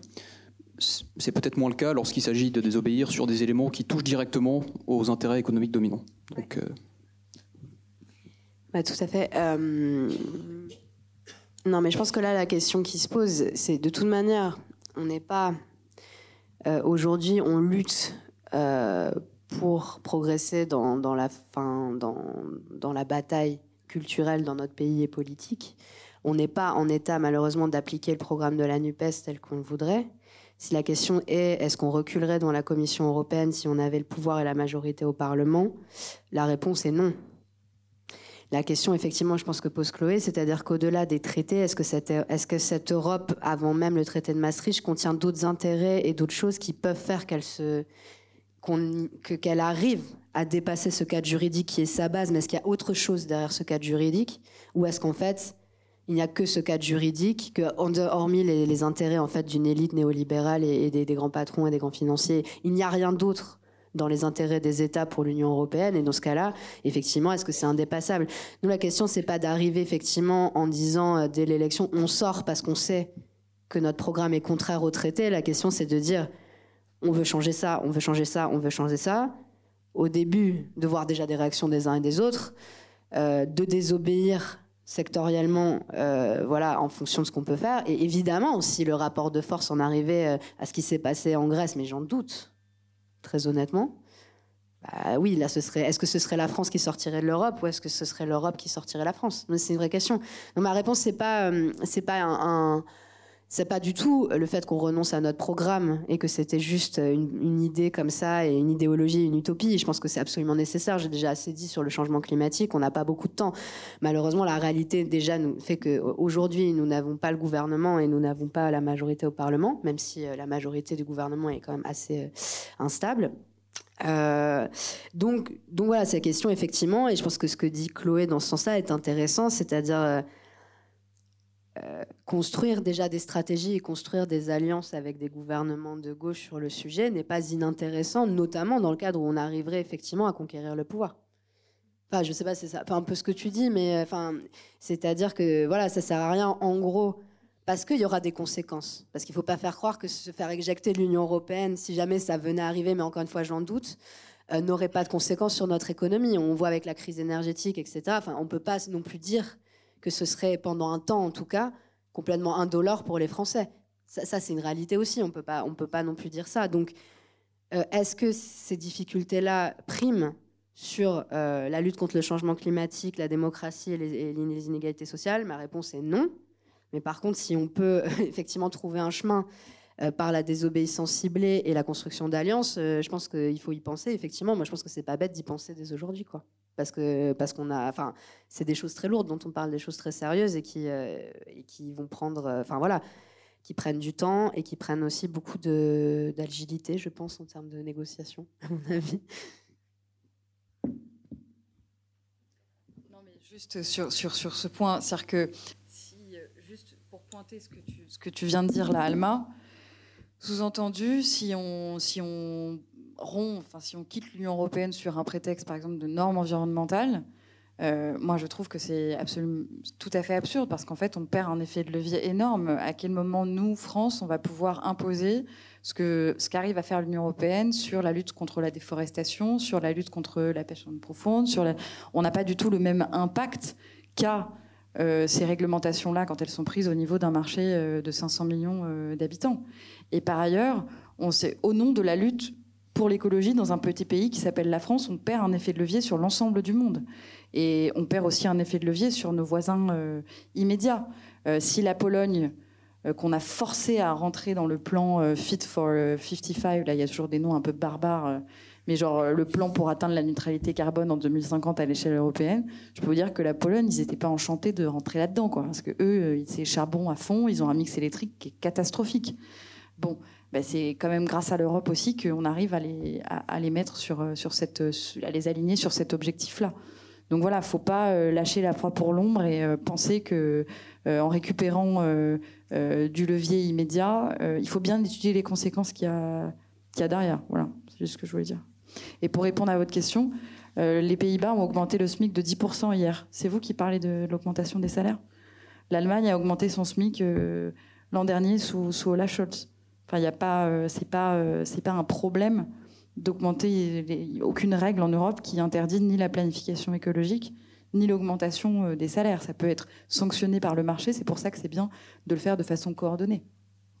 De, chercher à ce que, ce que, ce que n'a pas fait l'Allemagne quand en 2005, tu sais, avec les plans Schroeder, ils ont mis en place une politique de déflation salariale qui était très agressive pour l'ensemble de leurs partenaires, y compris la France, parce que nous, on est juste à côté et on a un partenaire qui, en face, baisse ses salaires et donc se crée un avantage compétitif, ça c'est dégueulasse.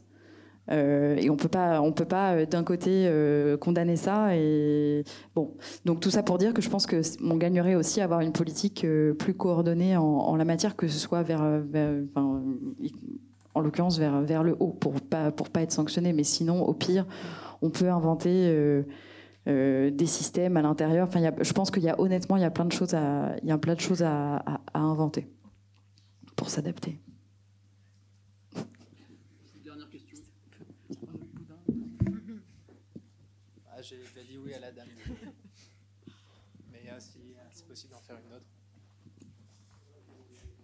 J'ai dit oui à la dame. Alors, je voudrais juste dire deux choses. La première, c'est en ce qui concerne le Portugal. On a parlé ici du Portugal comme une, expérience progressiste, d'accord? Mais il faut voir que ce qui s'est passé au Portugal, d'abord, il n'y a pas eu de coalition. Il y a eu un gouvernement minoritaire du Parti socialiste appuyé par les partis à sa gauche au niveau du Parlement uniquement. Euh, et ça résulté, c'est le résultat d'une situation historique où on venait de vivre euh, quatre ans euh, sous l'empire de la Troïka, où le Parti socialiste, malgré tout, était minoritaire où il ne pouvait pas s'allier avec la droite, puisque c'est la droite qui avait appliqué le, le, mémorandum de la Troïka. Et donc, c'est une situation historique qui ne peut pas être produite. cela dit, il faut dire que les négociations que les partis à la gauche du Parti socialiste ont pu avoir, elles avaient comme, euh, comme euh, comment dire, comme euh, frein le respect des traités européens. C'est-à-dire qu'on a accepté aussi d'augmenter le salaire minimum, de faire toute une série de choses, de remettre des jours fériés qui avaient été supprimés, mais dans tout ce qu'on a fait, il ne fallait pas du tout qu'on puisse porter atteinte au respect Portugal, par le Portugal des traités, notamment du traité de Maastricht. Ça, c'est la première chose. Mais aujourd'hui, que le Parti socialiste est majoritaire, il a le pouvoir absolu au Portugal, ce que je peux vous dire, c'est que le montant du transfert, des transferts des revenus du capital vers le travail, au bénéfice du travail, il est supérieur à ce qu'on a vécu pendant la période de la Troïka. Voilà. La, la, législation laborale, le Code du travail au Portugal a été complètement démantelé pendant le temps de la Troïka et il continue démantelé aujourd'hui. Donc c'est pour ça qu'il faut peut-être avoir, euh, ne, pas euh, penser qu'il y a eu une expérience qui pouvait... Non, il y a eu beaucoup de limites et on les voit aujourd'hui. Euh, la deuxième chose que je voudrais dire, c'est que je suis quand même un peu étonnée d'être venue dans cette conférence et d'entendre certaines choses. Par exemple, quand je vois, voilà, la, la, Banque centrale européenne, heureusement qu'elle est indépendante parce qu'elle a pu faire la politique de quoi qu'il en coûte. Oui, mais euh, et cette politique, euh, elle s'est, traduite par quoi au niveau des peuples? Parce que finalement, c'est ça qui intéresse. Elle ne même pas, elle ne même pas, elle n'a pas eu un tel impact sur l'économie, euh, sur les, économies réelles. Donc non, non sur l'économie réelle, non. Sur l'économie réelle, non. Elle a, fait en sorte que les banques puissent disposer de liquidités euh, à, des, taux euh, inférieurs à zéro, mais je ne vois pas du tout en quoi ça a eu un effet quelconque au niveau des peuples. Et quand on dit que, euh, OK, ça a sauvé l'euro, la politique de Mario Draghi a sauvé l'euro, mais enfin, l'euro est le problème. L'euro est le problème. Le, fait que la Banque centrale européenne soit indépendante, c'est ça, c'est cette indépendance. C'est le fait que les États ne puissent pas frapper leur monnaie qui fait en sorte qu'on les oblige d'aller vers les marchés financiers. Donc il y, a, il y a quand même quelque chose que je ne comprends pas trop c'est de dire, bon, il faut, sauver l'euro, vraiment, il faut sauver l'euro, parce qu'entre-temps, vous savez, les peuples, surtout les peuples du Sud, ils sont anéantis par, euh, euh, du fait de leur adhésion à Maastricht et du fait de l'euro, ils sont anéantis. Et la seule variable d'ajustement qui, existe dans ces pays, c'est l'ajustement des salaires par le bas. C'est tout. Il n'y a plus d'industrie, il n'y a plus d'agriculture. Donc, qu'est-ce qu'on fait? Les investissements étrangers, donc on joue sur la fiscalité et on baisse les salaires. Surtout à, l'heure actuelle où. Voilà.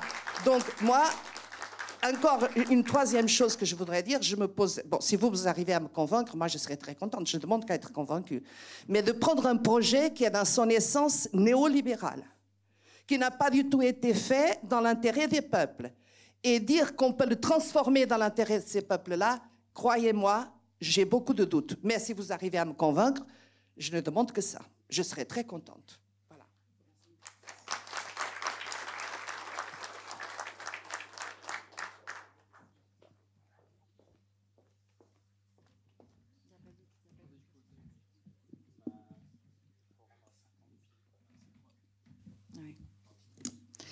Euh, pour être clair sur la BCE, je ne, suis pas euh, une fan de l'indépendance euh, de la BCE. Euh, nous, à l'Institut Rousseau, on fait en l'occurrence des propositions pour que la BCE ne soit plus indépendante et qu'elle soit réellement mise au service du peuple, sous contrôle démocratique, etc. Je répondais juste à la question. Euh, C'est-à-dire que tout n'est pas noir et blanc. En l'occurrence, l'indépendance de la BCE, à partir de 2015, elle nous a sauvé de beaucoup de choses parce que vous aviez des pressions énormes qui étaient mises par l'Allemagne pour arrêter la politique de quantitative easing. Si et je suis désolée, chère madame, elle a eu des, conséquences concrètes, puisqu'elle a évité euh, des crises de la dette, notamment dans les pays du Sud, puisque la Banque centrale a pu racheter directement la dette des pays les plus endettés. Et avant, il y avait des quotas, c'est-à-dire que en fonction de l'actionnariat que vous déteniez dans la Banque centrale européenne, la Banque centrale européenne ne pouvait pas racheter plus de dettes que vous n'aviez d'actions euh, chez elle. Elle a rompu avec cette politique et elle a racheté massivement, en l'occurrence, de la dette italienne, de la dette grecque, etc. Donc il y a eu des, conséquences concrètes. J'entends que vous êtes contre l'euro. Ça, on peut, largement en discuter. Moi, je pense que l'euro n'a pas un très très bon bilan. L'euro a été extrêmement mal construit. Je ne vais pas vous dire le contraire. Euh, notamment, il y a eu un énorme problème vis-à-vis des pays, euh, du Sud. Je suis d'accord avec vous. Je ne pense pas le contraire. Euh, mais toute la question est de savoir comment est-ce qu'on en sort, quelles seraient les conséquences d'une sortie, par quoi est-ce qu'on par quoi est-ce qu'on le remplace, etc. Et donc, il faut faire ce travail-là. Et il y a beaucoup d'incertitudes autour de autour de cela. Et, et, en revanche, ce, que je crois, c'est qu'effectivement, il y a un vrai problème de divergence au sein de, de, la zone euro, où les pays du Sud sont lésés, où il y a des, des, des, des, divergences économiques qui deviennent insoutenables, et il faut savoir les corriger. C'était le sens de la proposition d'un budget de la zone euro qui a été fait par la France depuis 15 ans et qui va bientôt être, être mis en place, mais il faut qu'il y ait des transferts d'argent euh, pour que ça fonctionne, en l'occurrence du nord vers le sud. Il y a eu euh, un premier pas avec la mutualisation des dettes dans le cadre du Covid. Tout ça, c'est des choses qui permettent d'améliorer, euh, concrètement l'existant. Et, je ne pense pas que le dessin de l'Union européenne, si vous voulez, c'est de sacrifier les peuples européens. Je pense qu'il y a eu énormément d'erreurs qui ont été commises. Je les cite largement dans le livre que j'ai écrit. je pense que l'Europe a, été construit sur de mauvaises bases. Je pense que l'Europe a raté son entrée dans le XXIe siècle, mais je suis euh, profondément attachée à l'idée de la coopération européenne et à l'idée de la coopération entre les peuples européens. Et mon seul objectif est de savoir comment est-ce que on peut, à l'échelle du monde, parler d'une seule voix, aligner nos intérêts vis-à-vis du reste du monde et tirer le meilleur de cette civilisation européenne qu'on a en commun pour œuvrer en faveur de l'écologie planétaire et de la paix. Parce qu'aujourd'hui, l'affaiblissement de l'Europe dans le monde, elle est un facteur aggravant et c'est pas en repartant chacun de notre côté qu'on va pouvoir essayer de peser pour l'écologie demain ou de peser pour la paix. Il faut qu'on soit une puissance de médiation et, je crois que si on veut éviter que le monde ne s'enferme dans un match entre les États-Unis, la Chine, euh, et qu'une guerre froide complètement délétère euh, s'installe à l'heure où il faut œuvrer pour le climat, si on veut aussi imposer un modèle d'écologie européenne qui soit différent du modèle chinois, où les technologies du contrôle social sont mises au service d'une écologie autoritaire, et qu'on veut se différencier aussi des États-Unis, où vous avez une écologie inégalitaire et scientiste et technosolutionniste qui se met en place, si on n'arrive pas à parler d'une seule voix au niveau européen pour porter un modèle de sobriété, euh, et, pour faire avancer les choses, ben, franchement, je, moi, je pense que c'est euh, catastrophique et qu'il euh, faut bien faire attention quand on passe sa journée à critiquer l'Union européenne, à critiquer l'euro, etc. Il faut avoir une critique lucide, mais il faut être capable de formuler des propositions qui soient, qui soient constructives pour essayer tout de même de maintenir un, cadre, un, cadre, un cadre européen. Donc, euh, je ne sais pas si ça répond précisément à votre, à votre question. L'euro, on n'a pas fini de le réformer, mais on tâtonne. Et euh, aujourd'hui, je ne sais pas vous répondre à la question. C'est une bonne chose ou pas sortir de l'euro. Je l'avoue, je ne sais pas répondre à cette question. C'était un peu voilé dans, dans votre propos. Bah, non, mais il y avait une dernière question. Non, non, mais c'est pas très courte.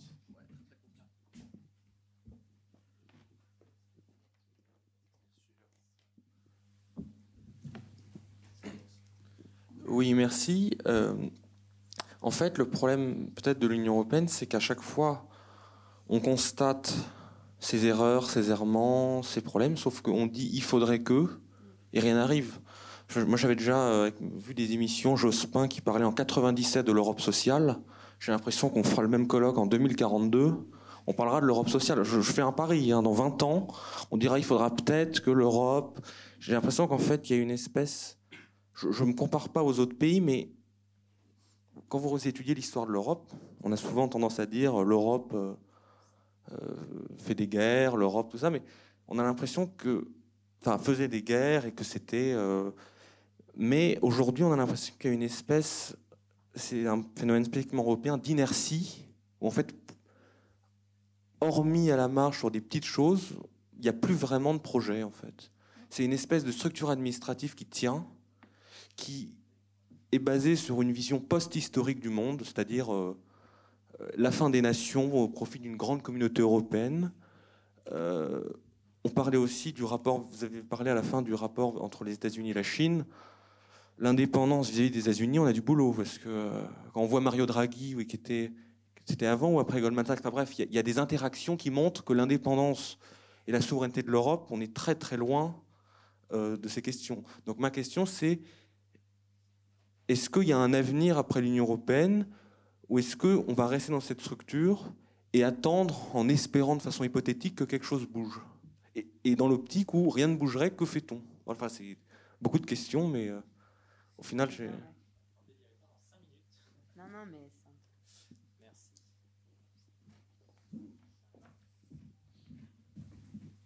C'est des questions passionnantes et je partage vraiment ce que tu viens de dire. C'est-à-dire que c'est vrai que le discours de Chloé, je le comprends complètement, mais c'est vrai qu'effectivement, ça fait très très longtemps euh, qu'on attend de l'Union européenne qu'elle soit cet acteur stratégique et économique et qu'elle euh, effectivement permette aux États européens qui sont plus petits, en gros, de rivaliser en termes de taille, de puissance et d'influence, en gros, que les États-Unis et la Chine, hein, c'est à peu près ça que tu dis.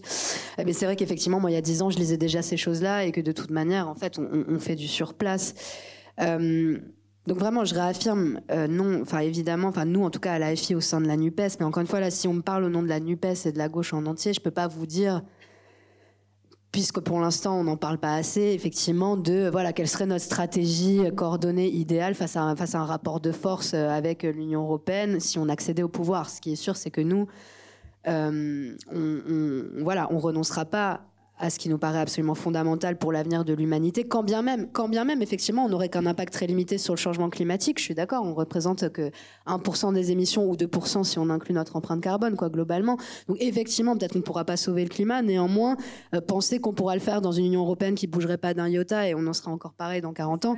Non, non, voilà, mais, mais disons que c'est une vraie question. Par contre, pour répondre à Madame sur la question euh, du Portugal et, sur la question effectivement qu'on peut-être qu'on essaye de ressusciter quelque chose qui a toujours été euh, mauvais, vicié foncièrement dans sa construction, et que de toute manière l'Union européenne et surtout l'euro, voilà, a toujours été négatif pour les pays du Sud. je suis complètement d'accord. Le problème, c'est justement parce que vous en parliez vous-même.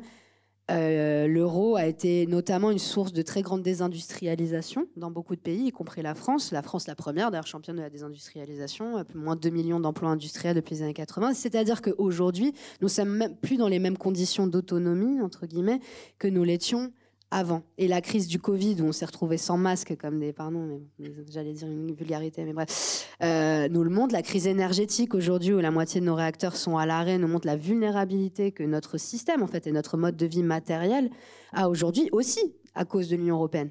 Aussi, ça qui est le pire, à cause de la désindustrialisation, à cause de la politique de libéralisation du marché de l'électricité, qui n'a pas vraiment produit euh, beaucoup en termes d'offres de kilowattheures propres. Enfin, je veux dire, on a un problème d'offres électriques aujourd'hui qui est absolument colossal. Et les investissements dont on parle, moi aujourd'hui, par exemple, typiquement sur les ZFE, je suis député d'un endroit, je dis, bon, les ZFE, moi je suis contre. Là, en l'état, je suis contre la politique européenne, je veux pas qu'elle s'applique comme ça.